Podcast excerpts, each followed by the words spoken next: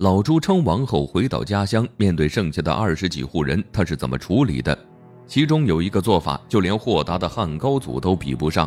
对于大明开国功臣朱元璋，狠起来被诛杀全家的都有。那亳州钟离老乡朱元璋有没有斩杀过呢？带大家走进明朝初年，看看不忘本的朱元璋。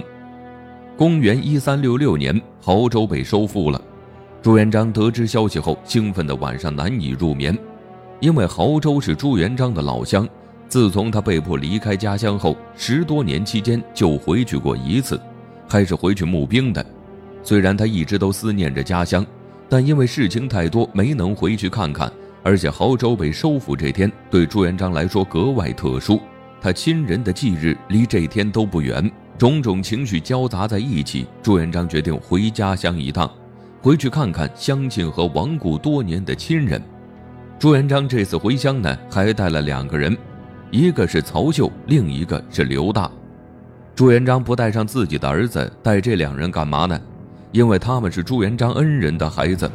曹秀是汪大娘的儿子，当初朱元璋想进黄觉寺避难，但寺庙不收他，是汪大娘拿钱帮他疏通了门路，这才让朱元璋在乱世中有了个安身之所。刘大的父亲是刘继祖，朱元璋的父母死后找不到地方为父母下葬，在朱元璋最无助的时候，是刘继祖给了他一小块地，朱元璋这才将父母葬好。这两份恩情，朱元璋一直记在心里。曹秀和刘大因为在乱世中生存不下去，投奔了已是起义军的朱元璋。得知两人身份后，他询问了恩人的情况，但汪大娘和刘继祖已经去世了。朱元璋后悔没来得及报恩，便补偿在曹秀和刘大身上。虽然两人没什么才能，朱元璋却让他们做了贴身侍卫。这样做呢，也是为了保护他们。因为恩人的缘故，才会带上曹秀和刘大。朱元璋归心似箭，骑马向家乡飞奔而去。亳州因为乱战被打得破败不堪，亳州中离乡只剩下二十几户了。朱元璋穿过巷子，来到曾经的朱家大院。院中有一个人，正是朱元璋年幼时的玩伴，名叫刘天儿。见到玩伴的朱元璋激动不已，但刘天儿已经不认识他了。朱元璋说：“我是重八呀。”刘天这才反应过来，他高兴地将全村人都叫了来。乡亲们看到朱元璋后都不敢相信，问他是不是做大官了。朱元璋没有说出自己的身份，却十分亲切地分起了吃的。面对钟离老乡。朱元璋是如何报恩的呢？他分完吃的后，又拿出了银子，每家二十两银子，还有不少的布匹。叙完旧，乡亲们拿着东西回家了。朱元璋则有更重要的事，他去父母的坟前站了很久，看着满是杂草的坟头，朱元璋失声大哭。他本想为父母改葬，但手下反对，认为会影响风水。朱元璋也只好作罢。等他回来，乡亲们已经知道他的身份了。连忙向他跪拜，朱元璋却没有架子，他将乡亲们叫起来，然后宣布了一件事儿，让二十几户乡亲为他守皇陵，任命曹秀和刘大为守陵的负责人。最主要的福利来了，朱元璋给每户人两千五百亩左右的土地，还免除了他们十年的赋税。给他们地不是让他们自己耕种，而是请人耕种，他们收地租就行。这二十几户老乡轮流帮朱元璋守皇陵，在古代被称为陵户，就是平日里处理祭祀事宜。朱元璋每月都会给俸禄，这样的好事儿乡亲们听了都不敢相信。但仔细一想，他现在都称王了，应该不会蒙人。朱元璋安排好后，看着二十几户乡亲，好像在寻找着什么，然后问身边的乡亲刘德怎么没来。乡亲们都知道朱元璋和这人有仇，便都缄口不言。刘德是谁呢？他和朱元璋有什么仇？老朱落魄那几年，刘德是钟离乡的地主，朱元璋向他求地耕种，但他当时直接拒绝了。这份耻辱，朱元璋一直都记得。他看刘德不在，便命人将他找来。再次见到朱元璋的刘德，眼睛都不敢抬。他以为朱元璋要报复他，便跪在地上求饶。但让人意外的是，朱元璋不仅没生气，还将他从地上扶起。说不跟他计较陈年旧事了。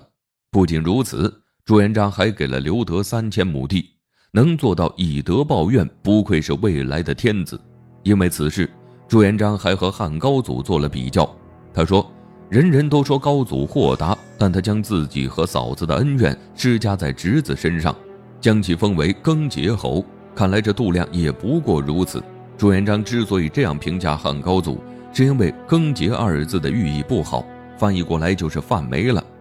具体是这样的：汉高祖年轻的时候也落魄过一段时间，在这段时间里，他经常带着一帮兄弟到哥哥家吃饭，两三次后呢，嫂子不高兴了，之后再登门吃饭，嫂子都会拿起铲子假装铲锅，意思是家中没饭了，别进我家门。后来他起义成功，还坐上了皇位。在封赏的时候，家中的亲戚基本上都照顾到了，只有嫂子家的独子刘信没有得到封赏，还是旁人劝谏他才给了封赏。汉高祖给侄子刘信封号更节侯，是想达到什么目的呢？就是想羞辱他们一家。面对和自己有恩怨的人，汉高祖是以牙还牙。朱元璋认为这样有失帝王风范，所以他对有仇的刘德选择了以德报怨。朱元璋的做法得到了后人的称赞，这一点汉高祖比不上。朱元璋安排好各项事宜后，便启程回应天了。不久后，朱元璋便称帝了。大明建立不久，他提出一个想法，想将都城搬至凤阳，这都是因为思念家乡。于是呢，在凤阳开启了长达八年的宫殿建造，最终没签成功，因为发生了验圣事件，很是不祥。建造宫殿的工匠都是从别地调来的，他们心里很是不满。更令他们生气的是，吃完苦还拿不到钱。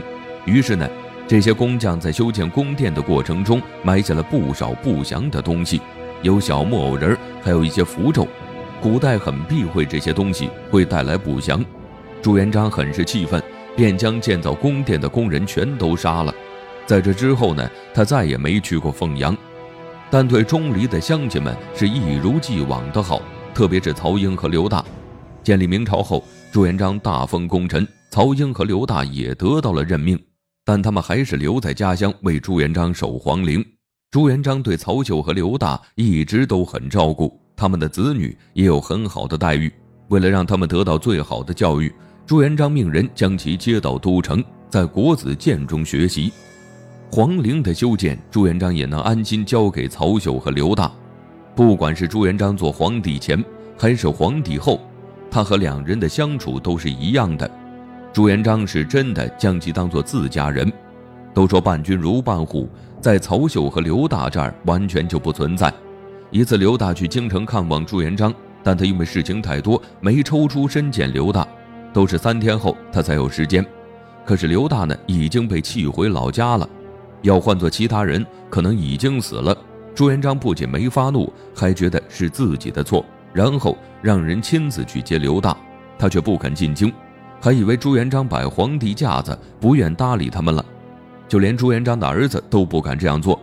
朱元璋苦思冥想，想着怎么给刘大道歉。皇帝给臣子道歉真不常见，但他一直都没能请动刘大。不久后，朱元璋就听到了刘大的死讯。刘大的事儿让朱元璋十分后悔。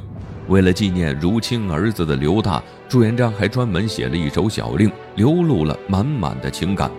因为朱元璋的庇护，曹家和刘家纵享荣华富贵。晚年朱元璋猜忌心重，杀了不少开国功臣。对于家乡的人，还有曹刘两家做官的人，朱元璋从没动过杀心。他对老乡的这份情谊，天地日月可见。身居高位还能不忘本的皇帝，十分难得。